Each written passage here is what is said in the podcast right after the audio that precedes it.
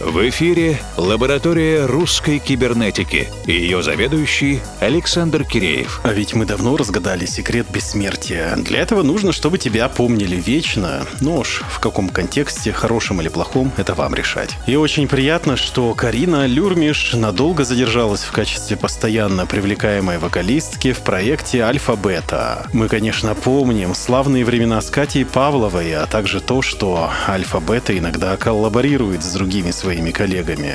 Но вот с Кариной получается как-то особенно проникновенно. И в этот раз я закрываю глаза и вижу огромный зеленый-зеленый луг. Мягкое солнце ласкает ресницы, из-под которых взгляд стремится вдаль. На живописную бухту лодки, отдыхающие после знойного летнего заплыва на сверкающие глади океана. Я вижу маленькие фигуры людей, которые болтают друг с другом и смеются за дружеским ужином хотя я и не могу расслышать их. Знаю, что они меня ждут, будут рады мне, и я доберусь до них любой ценой.